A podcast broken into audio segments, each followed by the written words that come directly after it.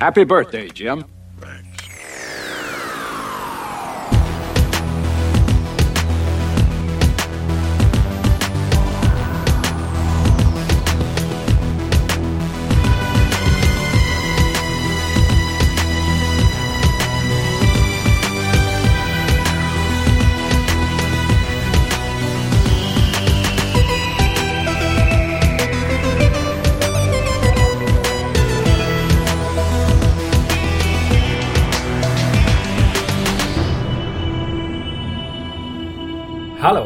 Willkommen zum Deutschen Doktor Podcast. Mein Name ist Raphael und bei mir sitzt der Harald. Einen wunderschönen guten Abend. Guten Abend.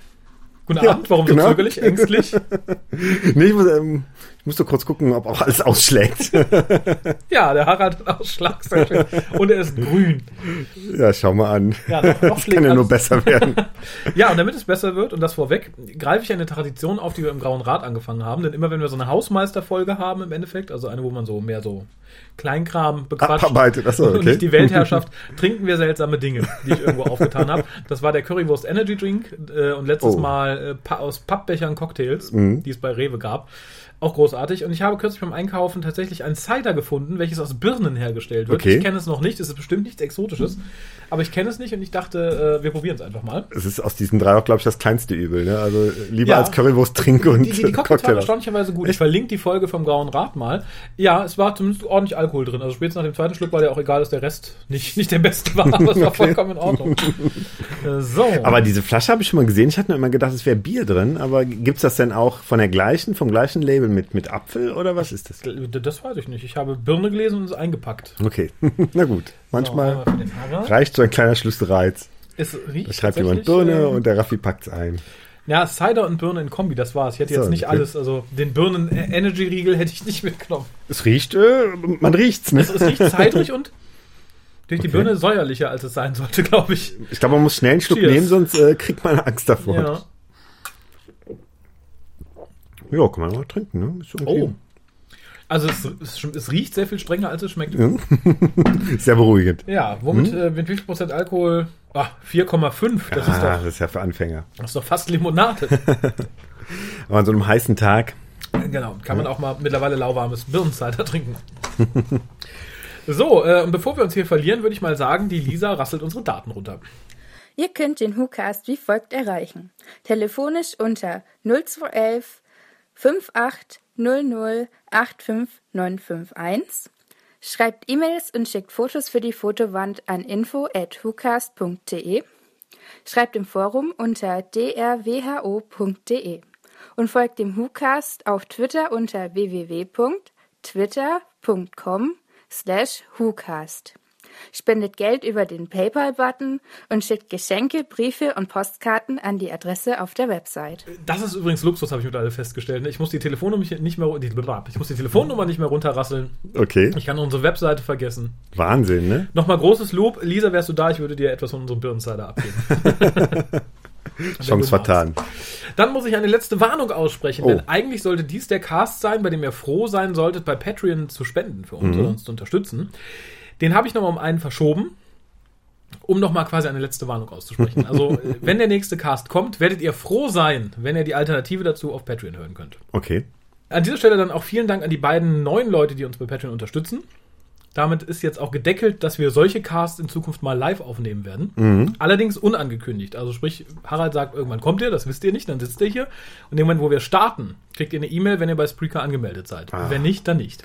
Und wenn du gerade irgendwo im Verkehr hockst oder so, dann kriegst du Dann E-Mails kriegst du E-Mail, das scheiße, ich verpasst. Da musst du halt warten, bis die Sendung, die kommt ja trotzdem online später. Ach so, also ach so. Die, die ist jetzt nicht, nicht live exklusiv, aber ihr könntet halt dabei hocken und tatsächlich auch notfalls mal mit reinchatten. Mhm, Wahnsinn, ne? Moderne Technik. Ja, super interaktiv. Aber dafür zahle ich dann auch 5 Dollar im Monat. ne? Also das soll es dir wert sein. Ich nehme ich wollte gerade sagen, Hightech für 5 Dollar im Monat, das gibt es sonst nur in China.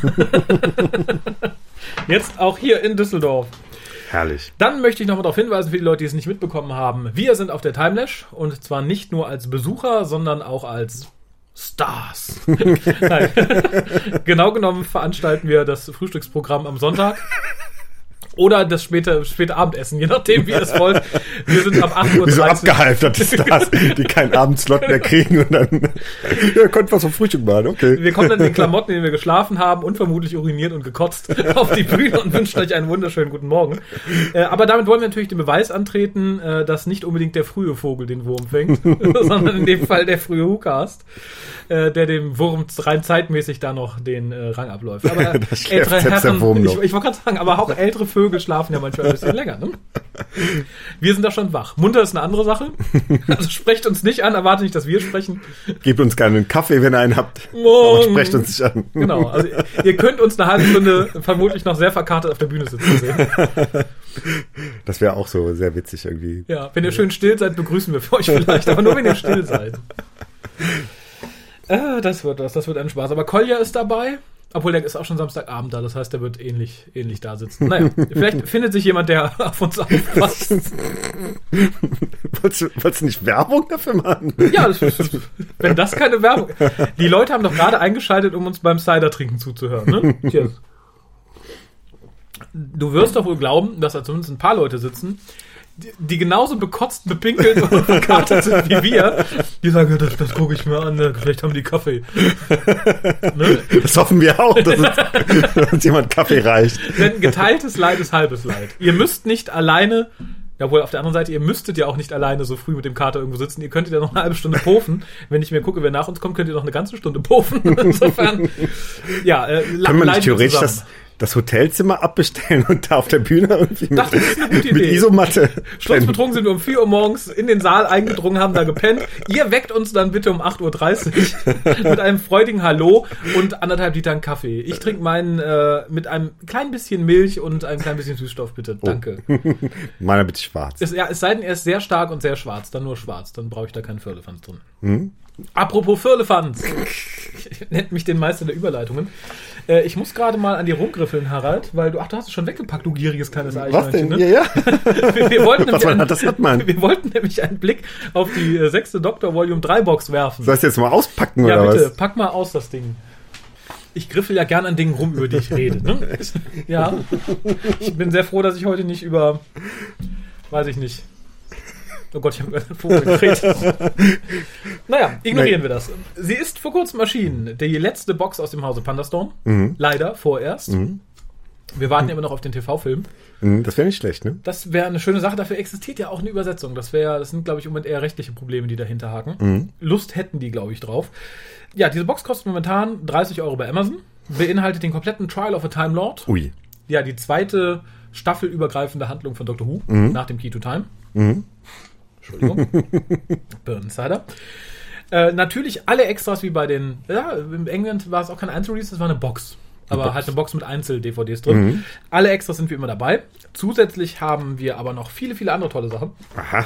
Nämlich ein Booklet, vollgepackt mit Informationen, Wissen und Spaß und tollen Texten. Boah. Wer die geschrieben hat, mein lieber Scholli, Der hat was drauf. der hat was. Also, Der weiß, wo der Frosch die Locken hat.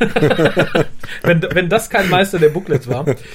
Aber äh, zusätzlich zu dem, was diese kongenialen, engelsgleichen Barden, Lichtgestalt. Barden in Textform gepresst haben, ist auch noch ein ähnlich schönes Vorwort von Colin Baker und von Nicola Bryant enthalten. Aber nur ähnlich schön. Nur ganz schön. kommt's nicht Nee, ganz an die nicht drei ran. Baden das ran. Sind, das sind ja auch Schauspieler, keine engelsgleichen Baden der, der, textlichen ähm, DVD-Bucklung. das, sind, das sind halt helle Baden, ne? Genau. Und äh, außerdem, und das freut mich ganz besonders, ein Kurzinterview mit Michael Schwarzmeier. Hm? Ah. wo ich mich an der Stelle nochmal bedanken möchte, dass er es gegeben hat. Ist wirklich nur kurz, aber sehr informativ und teilweise auch sehr lustig. Dann haben wir ein exklusives Easter Egg für uns deutsche Fans von Ah. Colin Baker. Oh. Ja. Muss man erstmal finden, so ein Easter Egg, ne? Ja, so. Ja, das Schlimme ist ja tatsächlich, ich finde die auf dieser DVD relativ einfach zu finden. Also bei der BBC hat man ja mehrere Seiten, wo man rumsuchen muss und so. Mhm. Hier sind die immer an derselben Stelle. Und ich äh, sehe so viele Leute in Foren auf Facebook, ich finde das Easter Egg nicht, ich finde das Easter Egg nicht. Wenn ihr es gar nicht schafft mit der, auf eurem DVD-Player, dann tut es notfalls in euren Rechner. Dann könnt ihr mit der Maus einfach über den Bildschirm wischen, so Zeile für Zeile. Dann fällt es irgendwann auf, wo das Easter Egg ist. Die sind wirklich einfach zu finden und sie lohnen sich in dem Fall. So even if you are not German, but you love Colin Baker, you need this DVD package. There's more content than in your box at home. There's more Colin Baker. Twice. In text and in video. laden wahrscheinlich tausend Engländer den Podcast runter in der Hoffnung, dass du vielleicht einen Satz auf Englisch sagst. Ja. Diesmal habe ich ihn verstanden. Ach, der schöne Stimmen. Schön. Ja, aber es kann ja, dass jemand sagt, oh, ich höre da, ich höre das, um Deutsch zu lernen und ich verstehe nur die Hälfte, aber oh, boom. Ich armer Colin Baker-Fan. Ich finde es sehr erstaunlich, wie viele New Who-Fans tatsächlich sehr auf Colin Baker stehen. Das war bei uns damals nicht so, ne? Vielleicht wegen der Big Finish, weil als Hörspielstimme ist er wirklich super. Ja, das äh, kann ich mir tatsächlich vorstellen. Das, das wäre mal eine Frage. Seid ihr New Who-Fan, habt vorher keine Classics geguckt und seid jetzt großer Fan von Colin Baker? Dann schreibt uns mal info.hukas.de. Ich würde gerne mal wissen, ob ihr vorher die Beefies gehört habt oder woher diese plötzliche Vorliebe kommt. Zu Zeiten vor New Who war man sehr froh, wenn man Colin Baker nicht den Doktor hat spielen sehen. Das änderte sich bei uns natürlich auch mit den Big Finish. Also wie gesagt, Ja, und da hat sich ja alles gedreht irgendwie. Ja. Da ist er für mich eine der besten Stimmen, weil er halt auch so einen Wohlklang in der Stimme hat. ja, er hat natürlich auch am Anfang die guten Skripte zugeschustert bekommen, muss man mal ganz ehrlich sagen. Also mittlerweile die normalen Monthlies finde ich ja durch die Bank weg belanglos und da trifft dann leider auch der gute äh, Colin einen ähnlichen Tenor. Aber das würde mich mal interessieren. Und es gibt noch etwas, was extra auf der Box ist, was sonst kein anderes Land der Welt hat. Trommelwirbel, bist du gespannt? Ja, ja, absolut. Ja, es ist der kleine Werbetrailer von Pandastorm für die deutschen Releases der Doctor Who DVDs. Okay. Na gut. Aber immerhin. Ich glaube, ich brauche da nicht viel zu sagen. Es ist auf jeden Fall die bessere Colin Baker Staffel. Es ist nicht teurer, als wenn ihr euch die. Aber mittlerweile könnte es gerade, weil es eine Komplettbox ist, könnte die ein bisschen günstiger sein. Aber hier habt ihr halt mehr. Ihr habt die deutsche Tonspur in wirklich gut aufgearbeiteter Qualität. Ihr habt neu übersetzte deutsche Untertitel, falls euch die deutsche Tonspur doch etwas ähm, schwierig erscheint in Übersetzung. Und wie gesagt, super cooles Booklet und viele, viele kleinere Extras. Gerade für mehr. den Colin Baker-Fan. Super. Ja. Greift zu. Ich greife jetzt einfach mal zu. Ja, ne, pack es weg, bevor ich es dir wegnehme. Ich bin mal so frei und ähm, lobe eine dieser Boxen unter unseren Patronen aus. Ach so. Ja. Äh, Ja. Wer sie haben möchte, schreibt bitte auch eine Mail an info.hukas.de. Ich würde ja fast sagen, wer zuerst kommt, mal zuerst, weil das ist der, der am heißesten uns auf ist. Das Auf klingt ist- sinnvoll. Ja, ja, ja. Chaka. Super. Ne? In dem Fall Ja. frängt, äh, frängt, in dem Fall fängt der frühe Vogel tatsächlich den dicken, äh, bunten, Da klappt's. Da klappt's auf einmal. Da klappt es. Info.hukas.de. Chop, chop. Du siehst halt aus wie ein Priester, weil du so einen, weil du in so einen weißen Kragen hast. Irgendwie ich denk die ganze Zeit, woran erinnert der Raffi mich? Tja, wir sind ja eigentlich bei der Beichte. wir haben aber noch mehr. Wir, haben, wir sind heute sehr deutsch, müssen wir mal sagen. Okay. Ne? Ach, krass. Ja. Danke, Merkel. Denn wir besprechen heute nur in Deutschland erschienene Sachen. Ach, guck mal an. Kurz, in, im Endeffekt machen wir nur kurz Werbung. Richtig ausführlich besprechen tun wir sie natürlich nicht. Einfach, weil wir euch die Gelegenheit geben wollen, da total unbeleckt, sagt man das noch so? Kann man je nachdem Ja. sagen, wenn man sich nichts dabei denkt. Ja, äh, dass sie halt da zugreift. Also, ne, und nicht sagt, oh, die haben mich gespoilt, jetzt weiß ich ja, wie es ausgeht, dann hat es keinen Zweck. Und das erste Ding, auf das wir einen Blick werfen möchten, ist ein Ding. Buch. Okay. Und zwar The Glamour Chroniken, Königliches Blut. Aus dem Hause Crosscult. Geschrieben hat das Ganze im Original Una McCormack. Die macht viel für Big Finish. Das, Ja, ich das war ist ein Name, der mir des Öfteren äh, begegnet ist. Ich habe aber nichts davon gehört. Ich glaube, sie hat vier oder fünf Bennys geschrieben. Hat für die BBC auch schon zwei, drei Bücher geschrieben. Ich glaube, für den elften und für den zwölften Doktor, wenn ich nicht, mich nicht sehr vertue. Für die Big Finish Monthlies, glaube ich, nur ein Viertel. Also sie hat so auf so einer Anthologie, wo so vier Kurzgeschichten so, drauf sind, mhm. halt eine geschrieben. Ich kann es nicht beurteilen. Ich habe beim Google ein Bild von ihr gefunden und bin etwas erschrocken. Warum? Es wäre keine Frau, von der ich mir ein Bild ins Wohnzimmer hängen würde. Was aber nichts heißen mag, vielleicht mag jemand, wenn äh, er schon was von ihr gehört oder gelesen hat, mal sagen, wie der Rest von ihr war. Das hier würde ich nicht unbedingt als Referenz ausgeben wollen, aber das ist mein persönlicher Geschmack. Ähm, Übersetzt das Ganze Susanne Döbke, wie immer relativ solide, möchte ich sagen. Also mir ist jetzt kein kein- Mir sind da keine Lapsi aufgefallen, wenn ich mal äh, mit Fremdwörtern um mich werfen darf. Und die kurze inhaltliche Zusammenfassung gibt uns der Harald.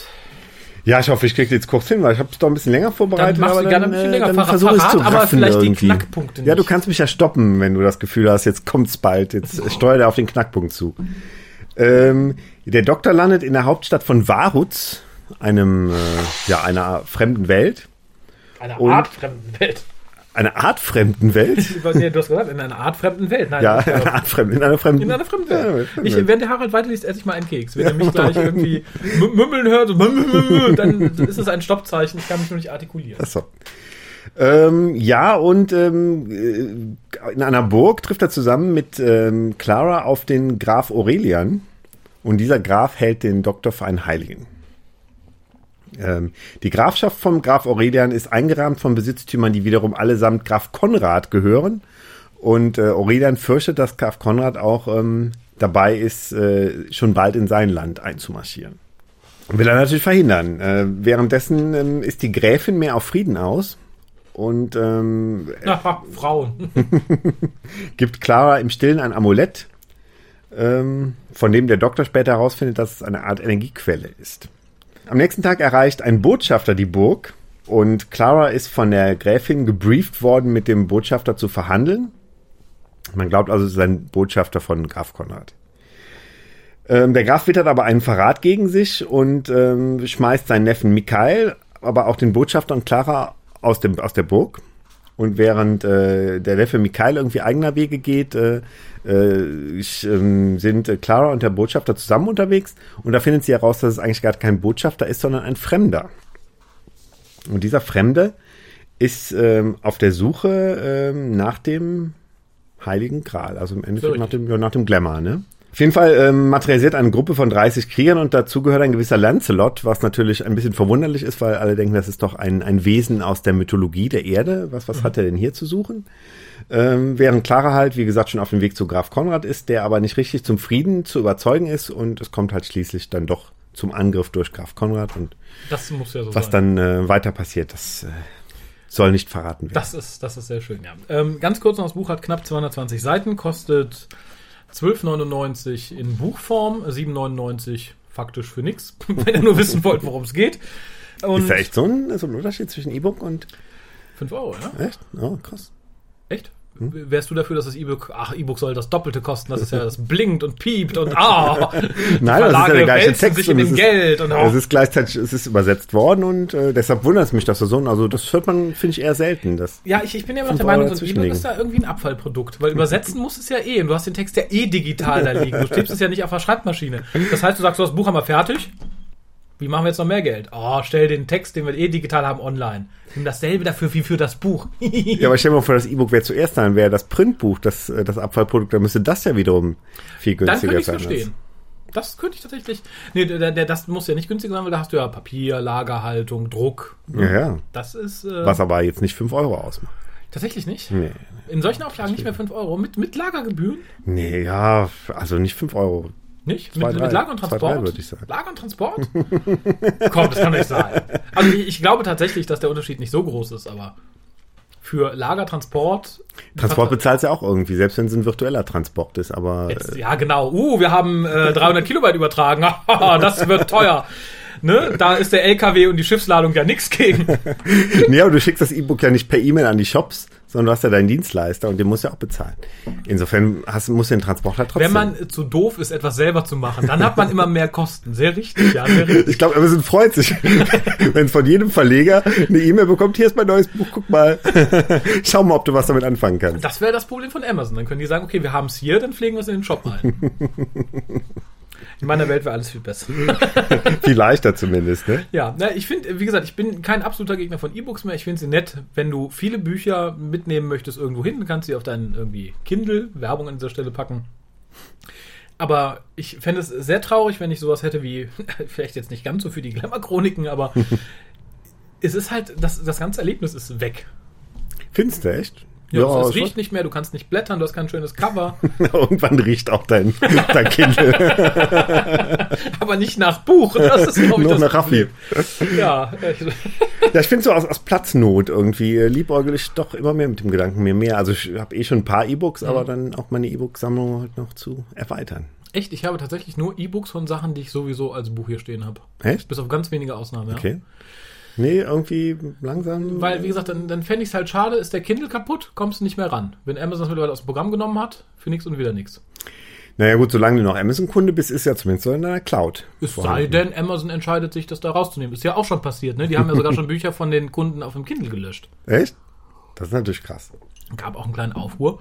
Hat gesagt, das, das finde ich halt schwierig, auch ähnlich wie bei diesen ganzen Streaming-Diensten und so. Ich kann bei Amazon natürlich den und den Film kaufen. Mhm. Und dann über mein Fire TV gucken oder sonst was. Das ist super. Habe ich dann auch vielleicht, ich, die, die nehmen ja sogar für eine, für eine Serienstaffel irgendwie fast 20 Euro, wenn du die. Aber wenn sie sich dann in drei Monaten entscheiden, ach nee, die bieten wir nicht mehr an oder unser Vertrag läuft aus, dann bist du gefickt. Dann stehst du, dann kannst du das nämlich nicht mehr gucken.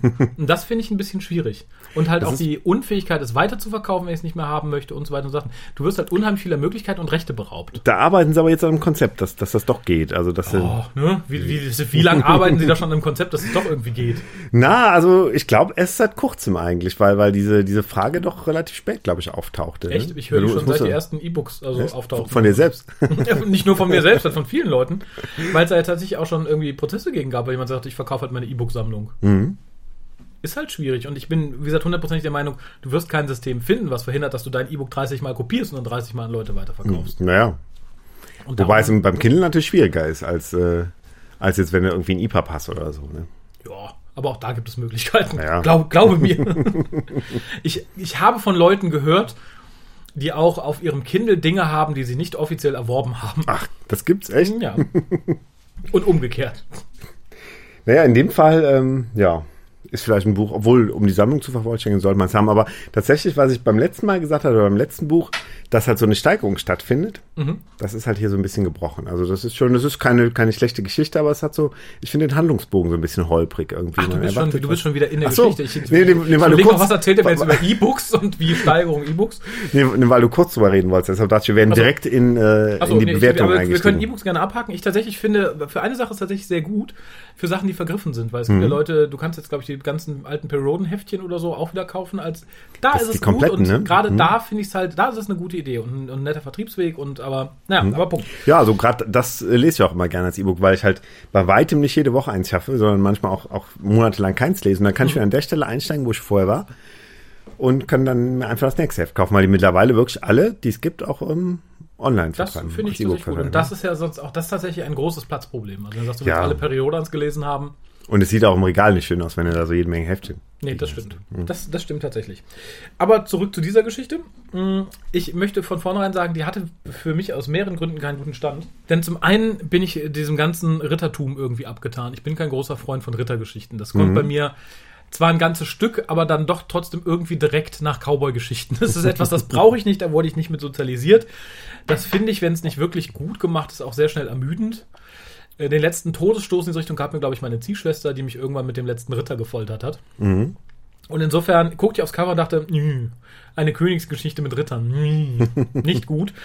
Dann stellte ich mir die ganze Zeit vor, die, die Glamour-Chroniken. Und das klang für mich nach Soap-Opera. Insofern hatte es, bevor ich es überhaupt aufgeschlagen habe, keinen, keinen, guten, keinen guten Stand. Und es setzt sich so ein bisschen fort. Ähm, Das Ganze ist ja so eine Pseudo-Grals-Geschichte irgendwie, wie dann rauskommt. Da hatte ich eh die Schnauze voll von. Da habe ich ja kürzlich noch Grail für den, Schwar- äh, für den Grauen Rat besprochen. Was halt auch so eine Science-Fiction-Grals-Geschichte ist. Und da muss ich Sascha recht geben, der dann irgendwie im Nachhinein sagte, dieses Grals-Thema hat sich auch ein bisschen aus, ausgelutscht, gerade in Science Fiction. Und das, wie gesagt, hätte ich hier nicht gebraucht. Geschrieben ist es halt ja, einfach tatsächlich.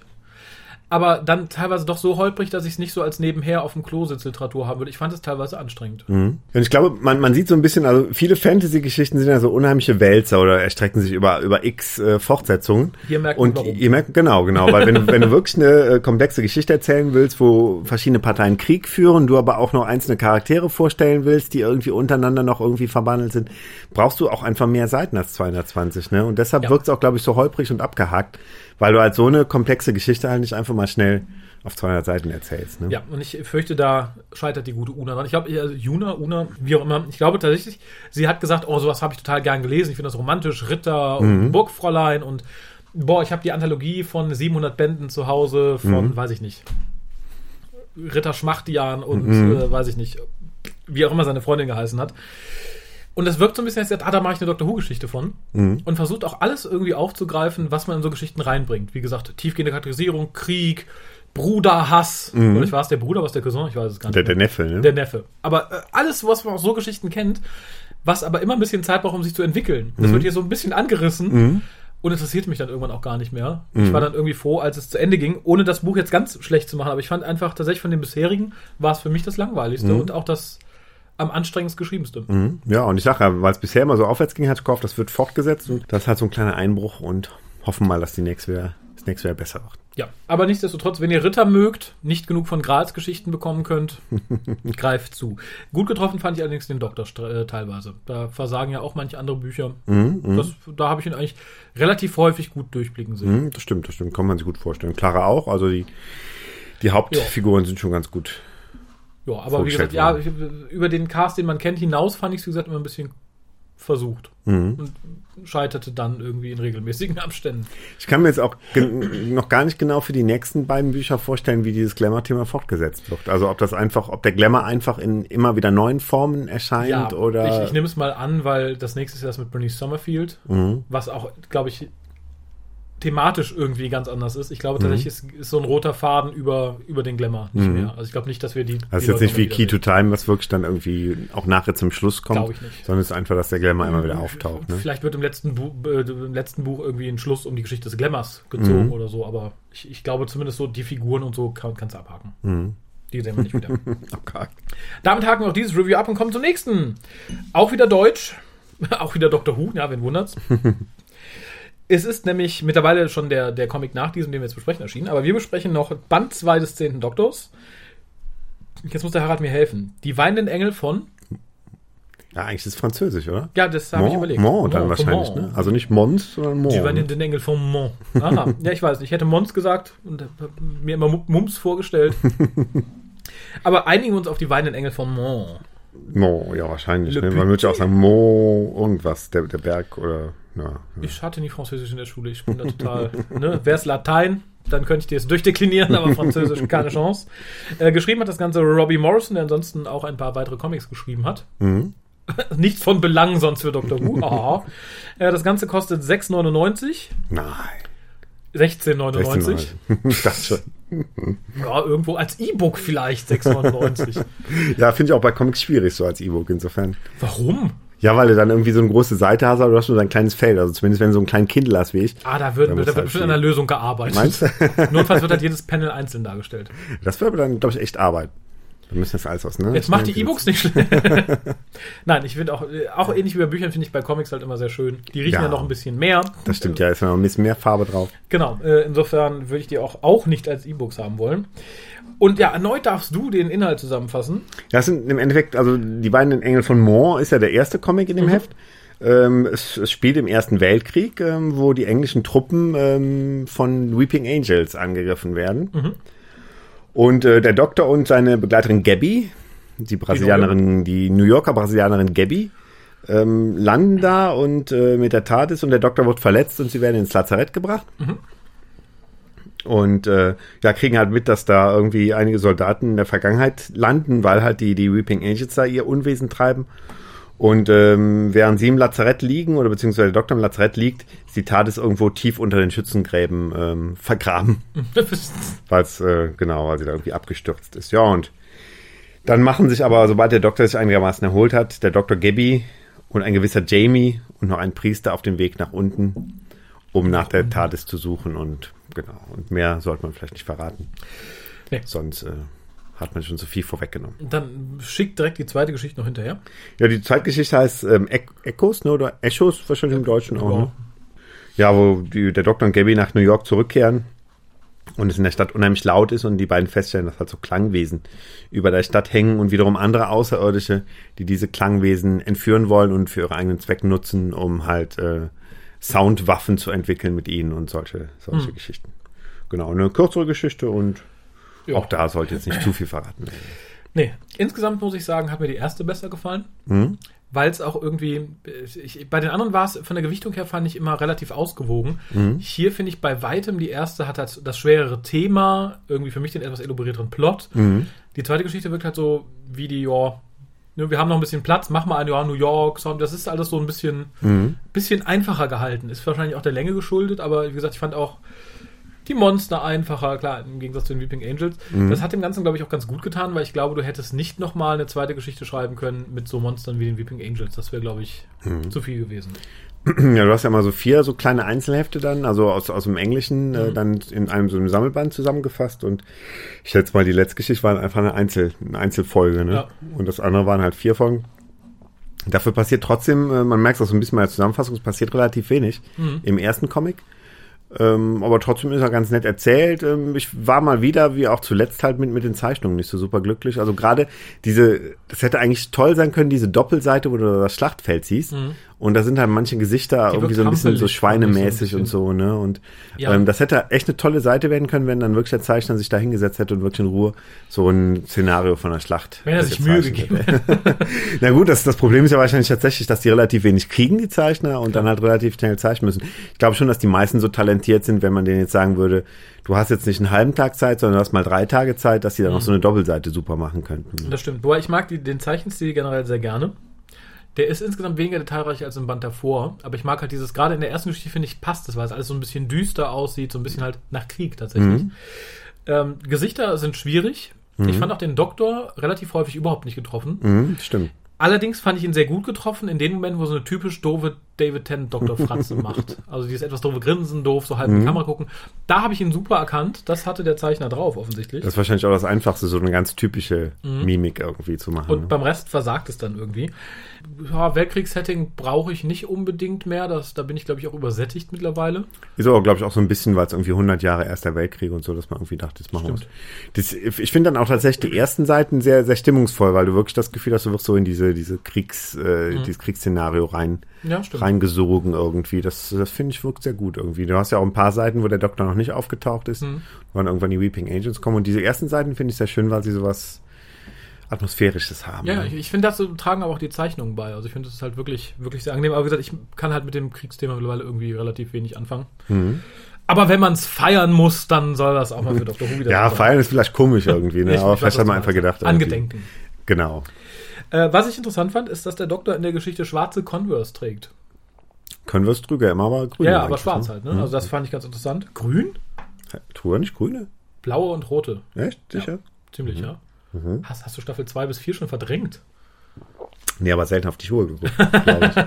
Ja, aber er trägt schwarz, das fand ich ganz interessant. Also passte auch zum Weltkriegsthema irgendwie und zu den Angels.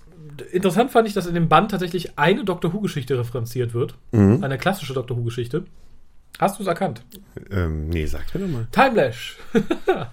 Weil, ähm, ich, ich glaube, war es einer der Soldaten, der ja, mit sagt, H.G. Wells, ne? Genau, der Mhm, sagt so, stimmt. na, Herbert stole the idea. Das fand ich, äh, fand ich ganz nett, auch wenn es nicht die Folge der Wahl wäre, die ich referenzieren würde. Und es wurde halt auf Jamie hingewiesen. Aber das fand ich fast ein bisschen billig, weil ja nur der einzige Bezug war ja, dass der Soldat auch Jamie heißt. Ich fand die, Namen, ich die Namenswahl ein bisschen schwierig, muss ich sagen. Das war so, hm, ja, Ich sah dann tatsächlich auch so ein klein bisschen aus wie, wie Jamie, fand ich. Da Ja. hat, ähm, ja aber stimmt. es war wahrscheinlich mehr Zufall. Unfähigkeit des Zeichners. Ja, ich dachte zwischendurch, jetzt kommt eine ganz komplizierte Geschichte, dass der in die Vergangenheit transportiert worden ist und wird dann Zu zum, zum Highlander Jamie, aber das haben sie zum Glück nicht Das gemacht. wäre, oh Gottes Willen. das erinnert mich ein bisschen an eine, eine, eine Fanfiction, die, glaube ich, auch auf unserem Fanfiction-Portal liegt, wo der Doktor einen Haufen Juden aus der Gaskammer von den Gelf rettet und um sie zu retten, transformiert er sie in schwarze Leute und das stellt sich dann, glaube ich, raus, oder ich, es ist, oder es, ich weiß nicht genau, zumindest den, den, den Hauptjuden transformiert er in Martha Jones, um sie zu retten. Warum? Ich, Warum? Also man fragt es sich oft bei weil, weil er sie aus Fanfiction. der Gaskammer gerettet hat und hat sie dann zu einer schwarzen Frau 1900 irgendwas gemacht. Ah, okay. Ich habe nicht gesagt, dass ich sie gut finde. Es ist mir nur im Gedächtnis geblieben. Naja. Und Fanfiction vor allem mich hier halt, Comic, was sich so Fiction nennt. Ne? Und ähm, was mir im Comic noch ein bisschen, nicht negativ aufgeschlossen, es war auch wieder so ein bisschen abgedroschen, dass wir dann den Kriegshelden noch in alten Jahren besuchen müssen. Hm. Ja, besonders 2007, da muss er, glaube ich, sehr alt gewesen sein. Ne? Stand Ja. doch da oben 2007, Ja, ich ne? meine auch. Der war dann, der muss Und wenn der- irgendwas gewesen sein. Fand ich ein bisschen strange. Dann hat er seine Enkelin auch noch, obwohl ich natürlich jetzt die Pointe vorabnehme, ne? Aber Mach. ist die Enkelin auch noch Gabby und dann. Ja. Da hätten sie auch draus drehen können, dass der dann irgendwie äh, ne, Latina geheiratet hat oder was auch immer die ist und dann ist es die Gabby und oh Opa, du hier. naja. Dann, dann schon, wenn schon denn schon, ne? Dein Resümee. Ja, ähm, also wie gesagt, ich bin, bin, bin mit dem Zeichenstil eigentlich selten glücklich. Ähm, fand die Geschichte in Ordnung, aber es kommt auch inhaltlich oder textlich, finde ich jetzt nicht an zum Beispiel so Sachen ran wie die Mehrteiler im Doctor Who Magazine. Nee, das auf keinen Fall. Ähm, kann man sich aber gut mal, mal durchlesen irgendwie. Und, ähm, Wie, wie findest du es im Vergleich zu den anderen bisher äh, erschienenen Comics bei Panini, also von Doctor Who, also zu Band 1 vom 10. Doktor und vom äh, 11. und 12. na, ich würde so sagen, liegt so im Schnitt irgendwie. Ne? Könnte jetzt nicht sagen, dass es viel besser ist, aber auch nicht viel schlechter. Also einfach so ähnliches, ähnliches Level. Da, da bin ich, glaube ich, zu, zu parteiisch. Also ich glaube, mich hat irgendwie das Setting zu, zu genervt irgendwie. Ich finde es tatsächlich, ist es der Comic, von denen ich bisher am wenigsten anbieten, also anraten würde, damit anzufangen. Vor allem, weil die zweite Geschichte so, bäh. also ich fand die so, so uninspiriert irgendwie. Und da hatten wir tatsächlich, ich glaube, im Band davor war das, wo halt wirklich eine sehr, sehr coole zweite Geschichte dabei war. Und hier fällt es so ein bisschen raus. Stimmt, stimmt, wo wir zuletzt drüber gesprochen hatten, diese, Genau. dieser zwölfte Doktorband, da war die Genau. erste auch so ein bisschen so-so. Genau, die und zweite die zweite war, war dann, top. okay, ja gut, das, da, dadurch, das, das stimmt. zieht ich finde halt die erste so im Schnitt tatsächlich und die zweite so belanglos, dass es halt nicht nochmal irgendwie ein, wie, wie, wie so einen Aufwind gibt gegen Mhm. Ende. Bei der Ähm, zweite ist halt nur irgendwie interessant, dass es so eine ganz eigene Art zu zeichnen ist, weil das schon so was leicht, was leicht künstlerisches hat, was auch so ein bisschen, ja, aber leicht. was ganz leicht. Sehr, also Kunst ist ja alles heutzutage, aber leicht. Wie gesagt, aber ich, ich finde es tatsächlich äh, bisher der, der schwierigste Band. Wobei er nicht schlecht ist. Also äh, ist es halt. Mhm. Nee, es ist halt leichte Comic. Comic-Unterhaltung, ne? das äh, kann man so sagen. Und äh, ja, dann würde ich sagen, sind wir hiermit durch. Ja, Dann haben wir noch, noch eine weitere deutsche Sache. Wahnsinn, oder? Ich sage, wir sind heute nimmt kein wirklich sehr Ende. deutsch. Und zwar Dynastie der Winter, die Götter, geschrieben von James Goff. Mhm. Ist jetzt erschienen bei Bastei Lübbe. Erstes deutsches offizielles Doctor Who Hörbuch ever, ever, ever. Und äh, Naja, auf, auf CD, ne? Ja. Weil es gab ja schon die Ja. vom, vom Schwarzmeier gelesen. auf ne? CD natürlich. Hm? Und äh, gibt es die eigentlich auch bei Audible? Die gibt's ja gerade. Ach so, Nee, die hier. das weiß ich nicht, habe ich noch nicht gesehen, habe Tja, ich auch noch nicht nachgesucht. Hm? Äh, gelesen wird das Ganze von Lutz Riedel, seines Zeichens bekannt als Jan Sprecher Tenner. von Jan Tenner. Mhm.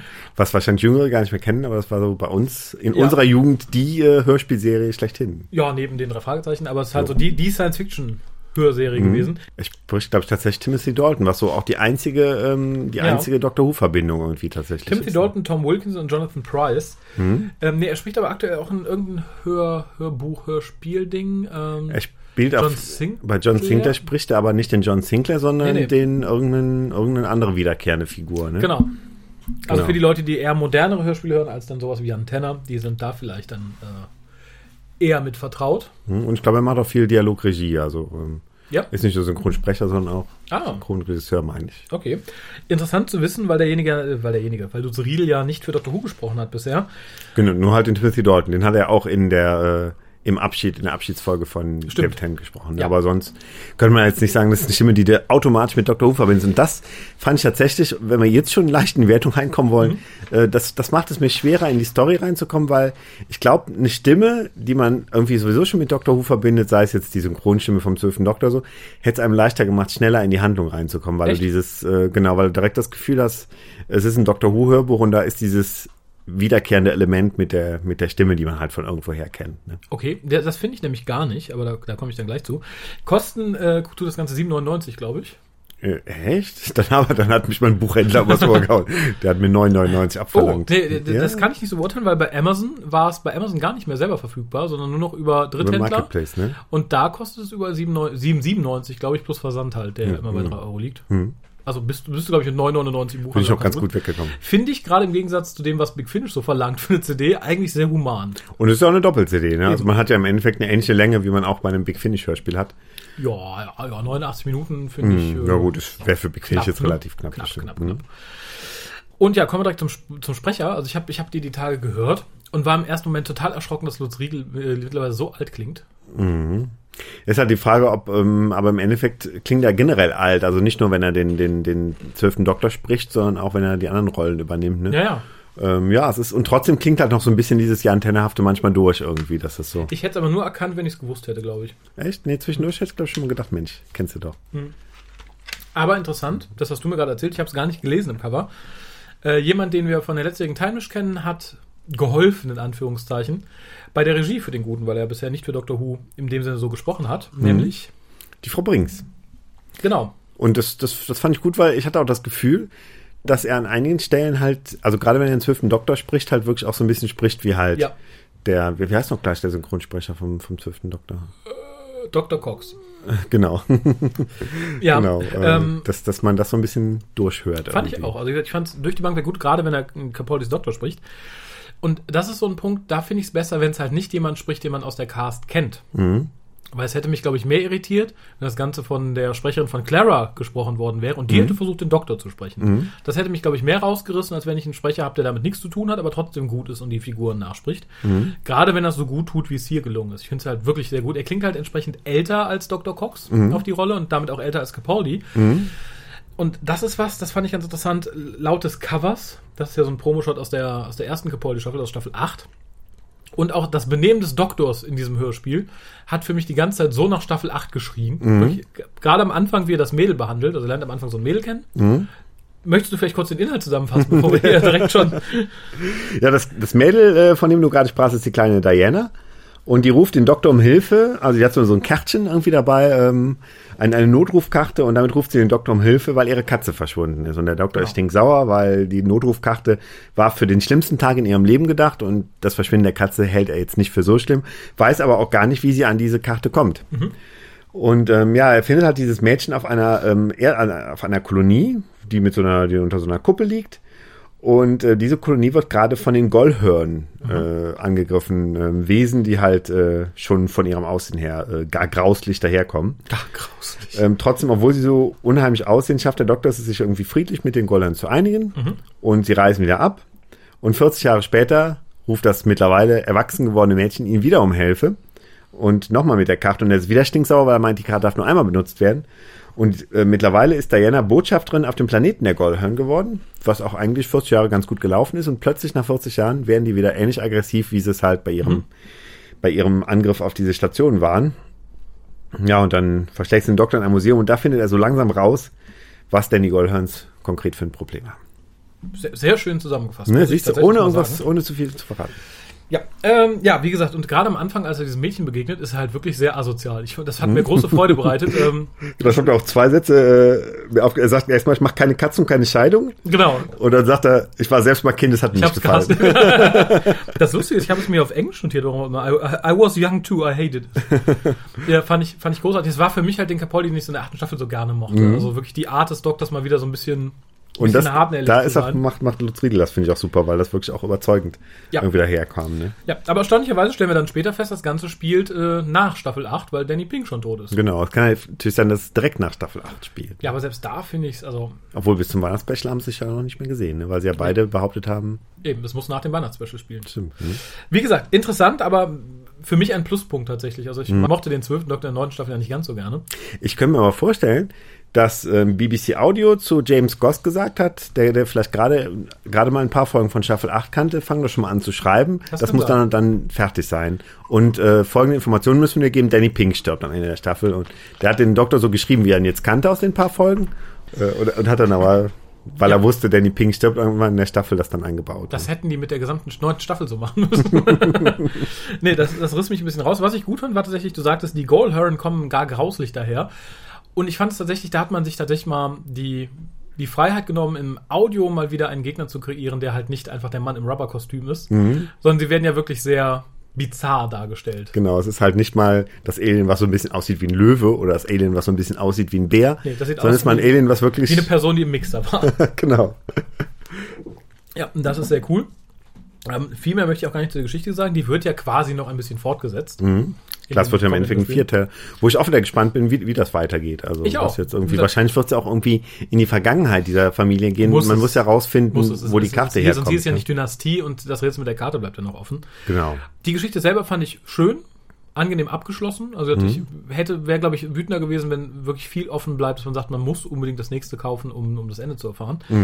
Äh, fand auch alle Figuren ganz gut ausgearbeitet. Also ich hatte durchweg Spaß. Ich bin ja ansonsten niemand, der gerne Hörbücher hört. Weil ich die schnell sehr eintönig finde, aber durch die wirklich gute Arbeit von Lutz Riedel hier und dadurch, dass sie was gemacht haben, was der Hukast auch immer gemacht hat, denn wir haben hier nicht nur den Vorleser, sondern wir haben den Vorleser, der natürlich verschiedene Stimmen vorliest, wie es ja Usus ist.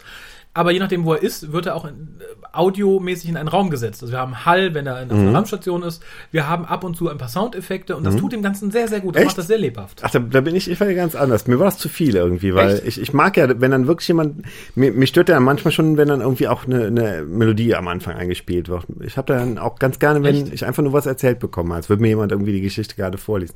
Deshalb war mir dieses, der ist manchmal, der, der, der klingt manchmal als käme er von links und manchmal als käme er Ja. von rechts, war mir irgendwie, war mir zu Echt? too much irgendwie. Das fand ich total angenehm. Echt? Also sonst, sonst hätte ich es, glaube ich, schneller langweilig gefunden.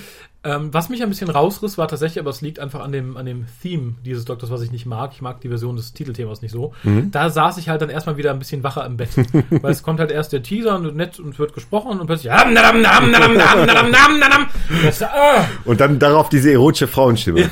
Doctor Who. gelesen von Lutz Friedel. Ja, das war so ein bisschen, ne, da, da war ich hellwach und auch nicht mehr in romantischer Stimmung. Hätte man sich diese Stimme irgendwie knack, äh, knicken Ja, ich dachte auch, ich hätte es dann auch wieder Stimme gefunden, wenn er selber dann gesagt hätte. Ja, hätte ich auch netter gefunden. Das, die, die Frau hätte ich nicht gebraucht. Aber ansonsten fand ich es wirklich sehr angenehm, weil ich bei Hörbüchern nick ich halt schnell weg. Die, die Frage ist, ob Lutz Riedel das gerettet hätte, aber die letzten Hörbücher, die ich versucht habe zu hören, gerade so Sachen aus, äh, aus Agatha Christie's Dunstkreis, als Hörbücher schaffe ich nicht.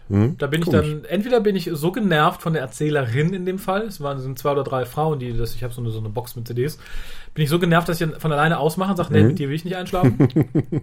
Oder ich bin so zu Tode gelangweilt, dass ich zwar noch wach bin, aber so vor mich hindämmer und sage, mich interessiert gar nicht, was du da sagst. Echt?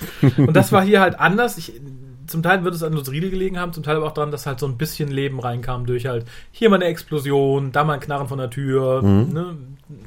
Fand, fand ich persönlich sehr angenehm. Hm, hm, Ja, komisch, da sind wir irgendwie unterschiedlich auch. Du bist der Purist. Ich bin bei Hörbüchern echt der Pro. Ich mag ein schönes, arrangiertes Hörspiel, wo dann auch gerne viele Soundeffekte und alles sind, aber bei einem Hörbuch habe ich halt wirklich gerne, da kann von mir aus überhaupt kein Vorspann sein und dann sagt der Sprecher selbst, hallo, ich bin der Lutz Riedel, ich, lese euch jetzt was vor. Seid ihr alle da? naja, nee. Dann nervt mich ja schon die Audible-Stimme, die dann zum Schluss sagt, dieses Hörbuch wurde für Ihren persönlichen Vorteil in zwei Teile unterteilt. Bitte laden Sie auch den zweiten runter. Danke, tschüss. Ist es dieselbe Stimme, die auch sonst die Audible-Sachen spricht? Also Tom Hanks, Synchronstimme? Genau, aber mittlerweile, ich glaube schon bevor der Synchronsprecher gestorben ist, haben die, Ah. ähm, haben die einen, jetzt einen neuen. Und ich finde auch den Spruch jetzt besser, weil vorher war immer, Bücher hören einfach Zeit sparen, irgendwie sowas. Und ich denke, es geht mir doch nicht nur ums Zeitsparen, es geht mir auch darum, irgendwie die, die Stimme dann dazu zu hören. Mhm, jetzt haben sie irgendwas, ich habe es nicht im Kopf, aber er war besser. Bücher hören, wenn sie keine Augen haben. Oder sie gerade nicht benutzen wollen. Ja. Genau. Ich, Für einen eigenen Vorteil, ohne Vorspann, Soundeffekte oder jeglichen anderen Krempel. Wir haben einfach einen Schauspieler hier reingekarrt im Akkord 20 Stunden Bücher lesen lassen. Wird auch komplett uneditiert, also wundern sich nicht, wenn er trinkt, isst, rübst oder furzt. Wir müssen sparen. Audible, 7,99 im Monat. Willkommen. 9,99. 9, sind's ja oh! Mhm. Und da schaffen sie es nicht mal einen Vorspann hinzupopeln oder verschiedene Versprecher rauszuschneiden. Also, Ich sag ja, ich mag's ohne Vorspann ganz gerne. Ne? aber ein bisschen Bearbeitung darf sein, oder? Also mehr als Tom Hanks davor zu knallen. Ja, Ja. dann aber, also mir, mir wird's auch ohne Einleitung, weil, weil ich weiß ja, ich habe ja gesehen, dass es zwei Teile sind, also bin ich davon ausgegangen, dass ich auch beide runterladen muss. Und dass ich mir bei Audible runtergeladen habe, das weiß ich dann auch in dem Moment. Aber den einen oder anderen Versprecher oder die, die, die, die Missbetonung darf man ruhig rausschneiden. oder das darf man rausschneiden. Das machen aber sie auch nicht immer. Passiert nicht immer, ne? Nee. Nee, wahrscheinlich, weil dann irgendwie äh, auch kein Regisseur oder so dabei ist. Jetzt mal da sitzt dann der Tontechniker mit dem Menschen, der vorliest. Wenn überhaupt. Dann karren den da rein, machen Licht an, Mikro an, legen das Buch dahin, Holen abends Flasche ab. Bier. Und dann geht man in den Käfig nebenan, wo der nächste Sprecher sitzt. Wird ab und zu mit dem Scheck gewedelt, ne, weil er noch nicht fertig ist. Hörbücher aus Käfighaltung. Sie haben noch 17 Minuten für die letzten drei Kapitel dieses Buches. Wir machen Licht aus, ne? dann gibt's keinen Check, wissen Sie. Und zack, legt Herr Schwarzmeier nochmal doppeltes Tempo vor für die letzten drei Kapitel Schade. Ja, schöne Bilder. äh, abschließende Wertung für den ersten Teil von. Äh, Ach so, ähm, oder wolltest du noch äh, weiter? wo- wolltest du jetzt eine richtige ähm, 1 bis 10 Wertung haben? Nein, nur wie es dir gefallen hat. Würdest du es Leuten anraten? Auch es hat mir gut gefallen und ähm, wie gesagt, man muss sich ein bisschen an eine für Dr. Who fremde Stimme gewöhnen und sobald einem das äh, gelungen ist, ähm, kann man es ist kurzweilige Unterhaltung. Ja. Doch kann man empfehlen und ich bin mal gespannt, was noch kommt irgendwie, in welche Richtung es noch geht. Schließe ich mich fast an. Wie gesagt, ich war sehr froh, dass es nicht äh, Dr. Cox ist, der da spricht. Weil mich ja von, von vornherein irgendwie die Synchronstimme von Capaldi irgendwie rausgehauen hat. Aber nur weil es Dr. Cox Nur weil Dr. Stimme Cox, ist. ansonsten ist es eine nette Stimme. Ich mag sie als Dr. Cox sehr gerne, aber das hätte mich halt, ich möchte nicht, dass Dr. Cox mir abends Geschichten vorliest. Das ist, glaube ich, mein Hauptbeweggrund. Und gesagt, ich äh, finde Lutz Riedels Stimme, auch wenn sie hier schon in die Jahre gekommen ist, immer noch toll. Also einfach toll. Für mich wird es immer Jan Tenner bleiben. Jetzt ist halt Granny Tenner. Das ist mir aber ganz egal. Grandpa Tenner, Entschuldigung. Ähm, und ich fand die Geschichte tatsächlich kurzweilig. Ich fand die Machart, weil sie halt dem entspricht, wie ich Hörbücher auch mache für den WhoCast und wie ich sie gern höre. Für mich ein Volltreffer. Ist für mich genau das Richtige, um mich wach genug zu halten, um zuzuhören, aber gemütlich genug, um doch ein bisschen dabei schlafen zu können irgendwann. Insofern greift zu, vor allem für den Preis. Ich finde, es ist ein, es ist ein Spottpreis.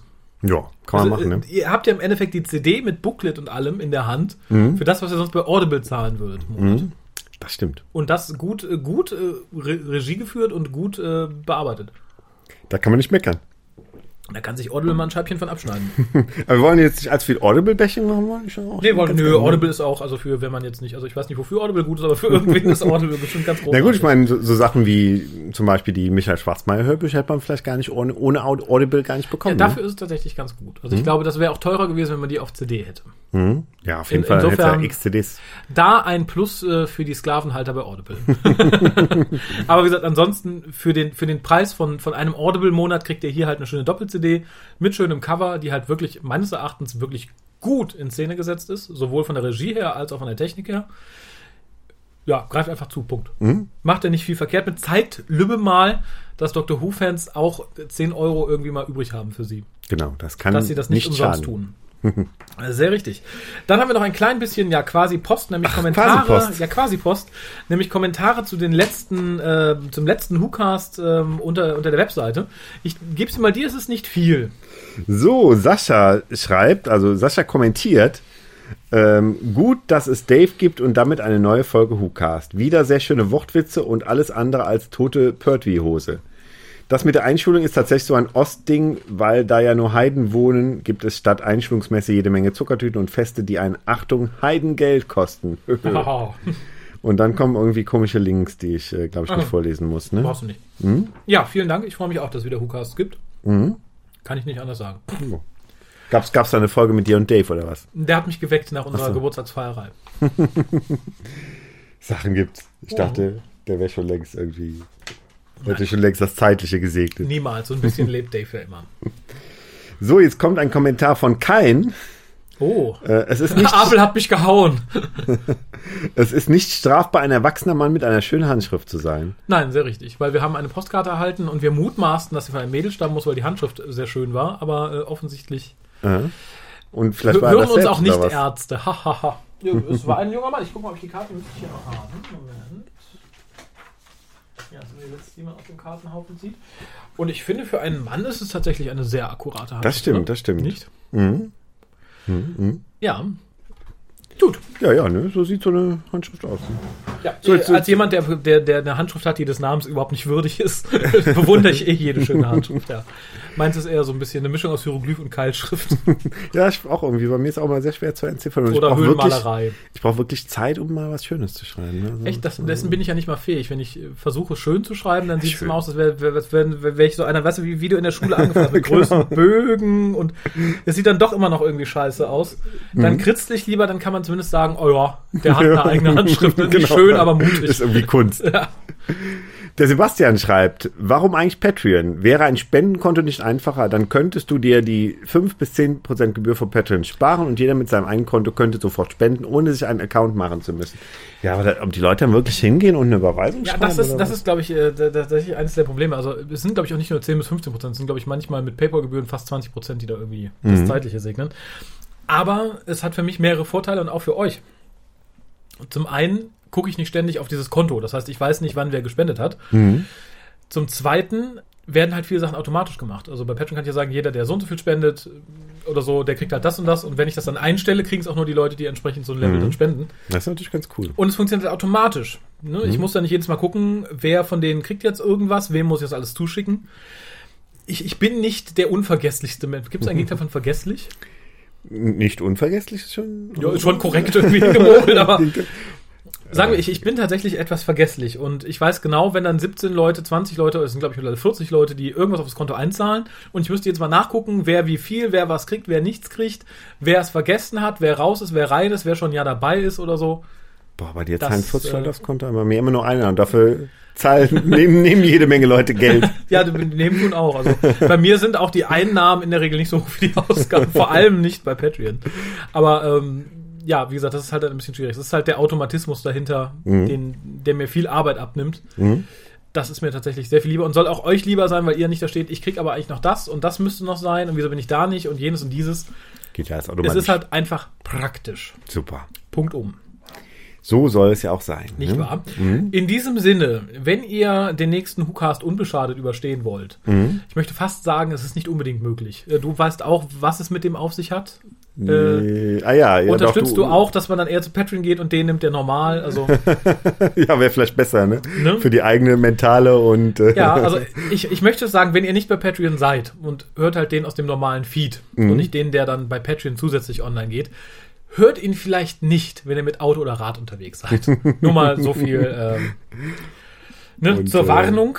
Der Raffi bezahlt nicht eure Hals-Nasen-Ohrenarztkosten. Nee, auch äh, etwaige Unfälle oder etc., da bin ich nicht für verantwortlich. Das habt ihr alles selber zu, zu tragen. Da lohnt es sich schon fast, Schutzgeld bei Patreon zu bezahlen. ja, in diesem Sinne bedanke ich mich bei dir. Da nicht schön, war nur heiß heute irgendwie. Ja, da. Und, ähm, diese Wirkung habe ich auf Personen. Und wir haben keinen Wochdauer verloren. Heute 50. Geburtstag von Star Trek. Ne? Aber wenn die Leute es hören, dann ist der 50. Geburtstag eh rum. Ne? Da Genau. braucht man auch kein Woch mehr zu verlieren. ja, ne? hatte ich auch kurz schade. überlegt, aber Nee. nö, das, äh, das ignorieren wir einfach. Okay. Star Trek, wer guckt denn Star Trek? Bald wieder wahrscheinlich, oder? Ach, Der kommt doch nächstes Jahr. ja, aber ich weiß es nicht. Also ich, ich freue mich irgendwie nicht, du drauf. kann- ja, du musst es doch gucken. Ich werde bestimmt auch reingucken. Aber mich stören halt so ein paar Sachen. Jetzt schon. Ja, A, das hässliche Schiff. okay. Hast ja. du es gesehen? Ich hab's gesehen, ich fand es jetzt gar nicht so hässlich. Ja, ne? Du magst ja nur Leute nicht, die, die ausrollen vor der Bahn, äh, vor der, vor der Ampel. Genau. Wenn das Schiff vor der Ampel ausrollen Dann lassen ist will, dann, dann nee, guckst ich ich finde das Schiff mal. hässlich und am Anfang hieß es ja, nee, es geht ja nicht um das Leben irgendwie hier der, des Captains und der Mhm. Brückencrew, sondern um einen Offizier. Fand ich ganz interessant. Dann hieß es irgendwann, ja, ist aber ein Brückenoffizier, erster Offizier. Ich sage, super, sind wir auch nicht viel weiter von dem Rest entfernt. Das hätte Mhm. man sich auch sparen können. Dass er natürlich eine Frau sein muss, akzeptiere ich in der heutigen Zeit. Heute darfst du, glaube ich, nicht mehr einen Mann als Hauptrolle besetzen, dann bist du direkt unten durch. Dass dann aber direkt als, ich glaube, als zweite oder dritte Newsmeldung kam, wir haben auch einen schwulen Charakter. das muss nicht sein. Warum muss man sowas als News ankündigen? Das finde ich schon so, so billig und das sagt mir auch ein bisschen, dass man da halt tatsächlich ein paar Knöpfe bedient, von denen man weiß, dass die funktionieren und darum habe ich ein bisschen Angst. Insgesamt freue ich mich. Ich denke, qualita- qualitativ wird die auch relativ gut. Ich fürchte aber, man wird um so ein paar Sachen nicht rumkommen, von deren man offensichtlich der Meinung ist, dass man sie heute unbedingt drin haben muss. Und das finde ich schwierig. Ist halt die Frage, wie plakativ es eingesetzt wird. Ne? Wenn es schon die erste oder zweite Newsmeldung ist. Tja, vielleicht ist das halt wirklich was, wie du sagst, was man im Vorfeld fallen lässt, damit, äh, damit man vielleicht auch eine bestimmte Klientel damit anspricht. Und in der Sendung wird es vielleicht mal nebenbei erwähnt irgendwie. Ne? Also, Hm, hoffen wir. Ich habe bisher tatsächlich ein gutes Beispiel gesehen, wie du einen homosexuellen Charakter einbaust, ohne zu sagen, guck mal, wir haben Schwulen hier, super, ne, super, wir sind weltoffen. Und das war beim Flash. Ich habe Flash? selten The Flash? The Flash. habe ich, also habe ich mal ein paar Mal gesehen, aber den, den Schwulen habe ich, glaube ich, nicht so. Siehst du, und der ist in jeder Folge. Echt? Ja, das ist der äh, Polizeichef. Also der, so. der Chef von dem schwarzen Polizistenvater. Ach, echt? Ja, und es Okay. wird halt wirklich ganz subtil und ganz angenehm eingebaut, weil es halt natürlich ist. Da wird jetzt nicht gesagt, na, ich bin homosexuell, hihihi, wie es ganz oft der Fall ist. Wir besprechen ja gleich noch hier End of the World, das fand ich da auch furchtbar. Mhm. Und es wird halt einfach, er spricht halt von seinem Partner und ich glaube, sie heiraten später auch und so, aber es wird halt also beiläufig nett erwähnt, wie man es auch aus dem normalen Leben kennt tatsächlich. Mhm. Aber gut. Ja. Muss man Ja. einfach abwarten. Und da so wird, hoffe ne? ich, dass sie es schöner machen. Aber gesagt, so eine Newsmeldung als erstes finde ich dann immer ein bisschen Mhm, mhm. unnötig. Aber äh, freuen tue ich mich nichtsdestotrotz drauf, auch wenn ich den neuen Star Trek-Film noch nicht gesehen habe. Und auch da freue ich mich noch drauf. Ja, kannst du auch. Also ist zumindest wieder kurzweilige Unterhaltung, wie die letzten beiden. Mehr erwarte ich nicht von Nee, eben. Und dann, wenn du nicht mehr erwartet, wirst du, glaube ich, Spaß im Kino haben. Also du darfst halt Ja. einfach nicht zu viel erwarten, dann macht Spaß. Ja, das, das ist schön. Ich bin mal sehr gespannt, wen sie in vierten äh, dazu holen statt Chekhov. Also Chekhov wird ja nicht neu besetzt, das ist Mhm. ja jetzt wohl draußen.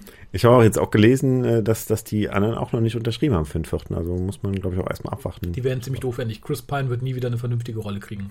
Nee, der hat auch zwischendurch so eine Actionrolle gespielt. Ich komme mir nicht auf den Namen des Films, aber ähm, Das Aha. hat er, glaube ich, das, das, ich weiß nicht, ob das vor dem ersten Star Trek war oder nach dem ersten. Star Aber allein, dass du da nicht mehr weiterkommst, mental, was es war. Na, es bin halt alt.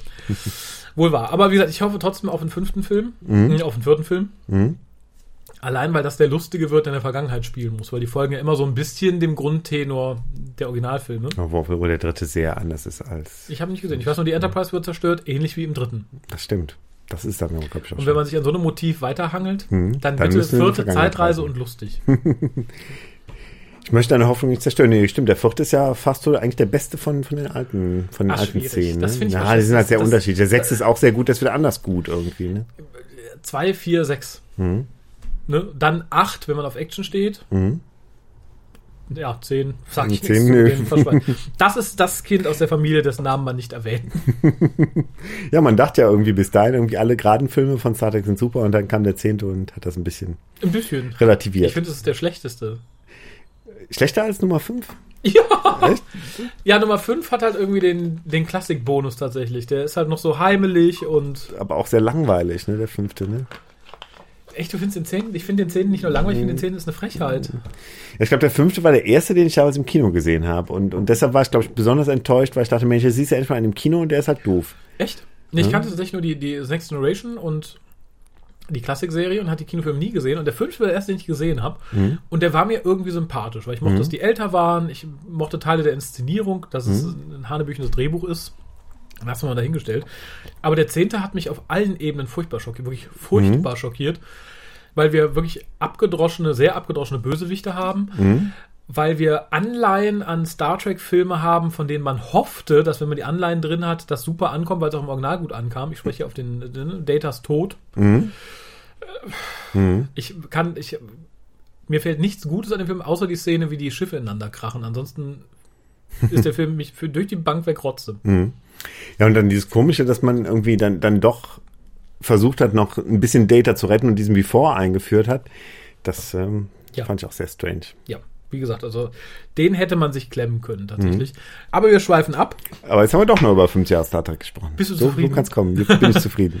Happy Birthday, zweitbeste, sonst auch noch nicht mal dritt, viert, fünft. Echt? Ach, Nö, das ist schon zweitbeste, aber echt? Star Trek generell? Na, nee. Ja. Nee. Dann, dann, ja, in, in ihrer Gesamtheit waren halt so viele Gurken dabei. Ich glaube, das gibt viel, was die Serie wieder runterzieht. ja, ich, ich verdränge dann gar nicht Gurken. Also gerade weil ich auch im Das Moment ja wieder dein Deep Problem. Space Nine gucke, Ja, ähm, Deep Space Nine, bravo, aber bin ich halt gut im, im Gurken verdrängen. Ja, aber ich glaube, das ist das Problem. Wenn ich tatsächlich sowas wie Voyager und viele andere miese Folgen mit in den Topf werfen muss und da so einen Schnitt bilden, Mhm. dann ist Star Trek tatsächlich für mich schlechter als Babylon 5 und schlechter als Farscape.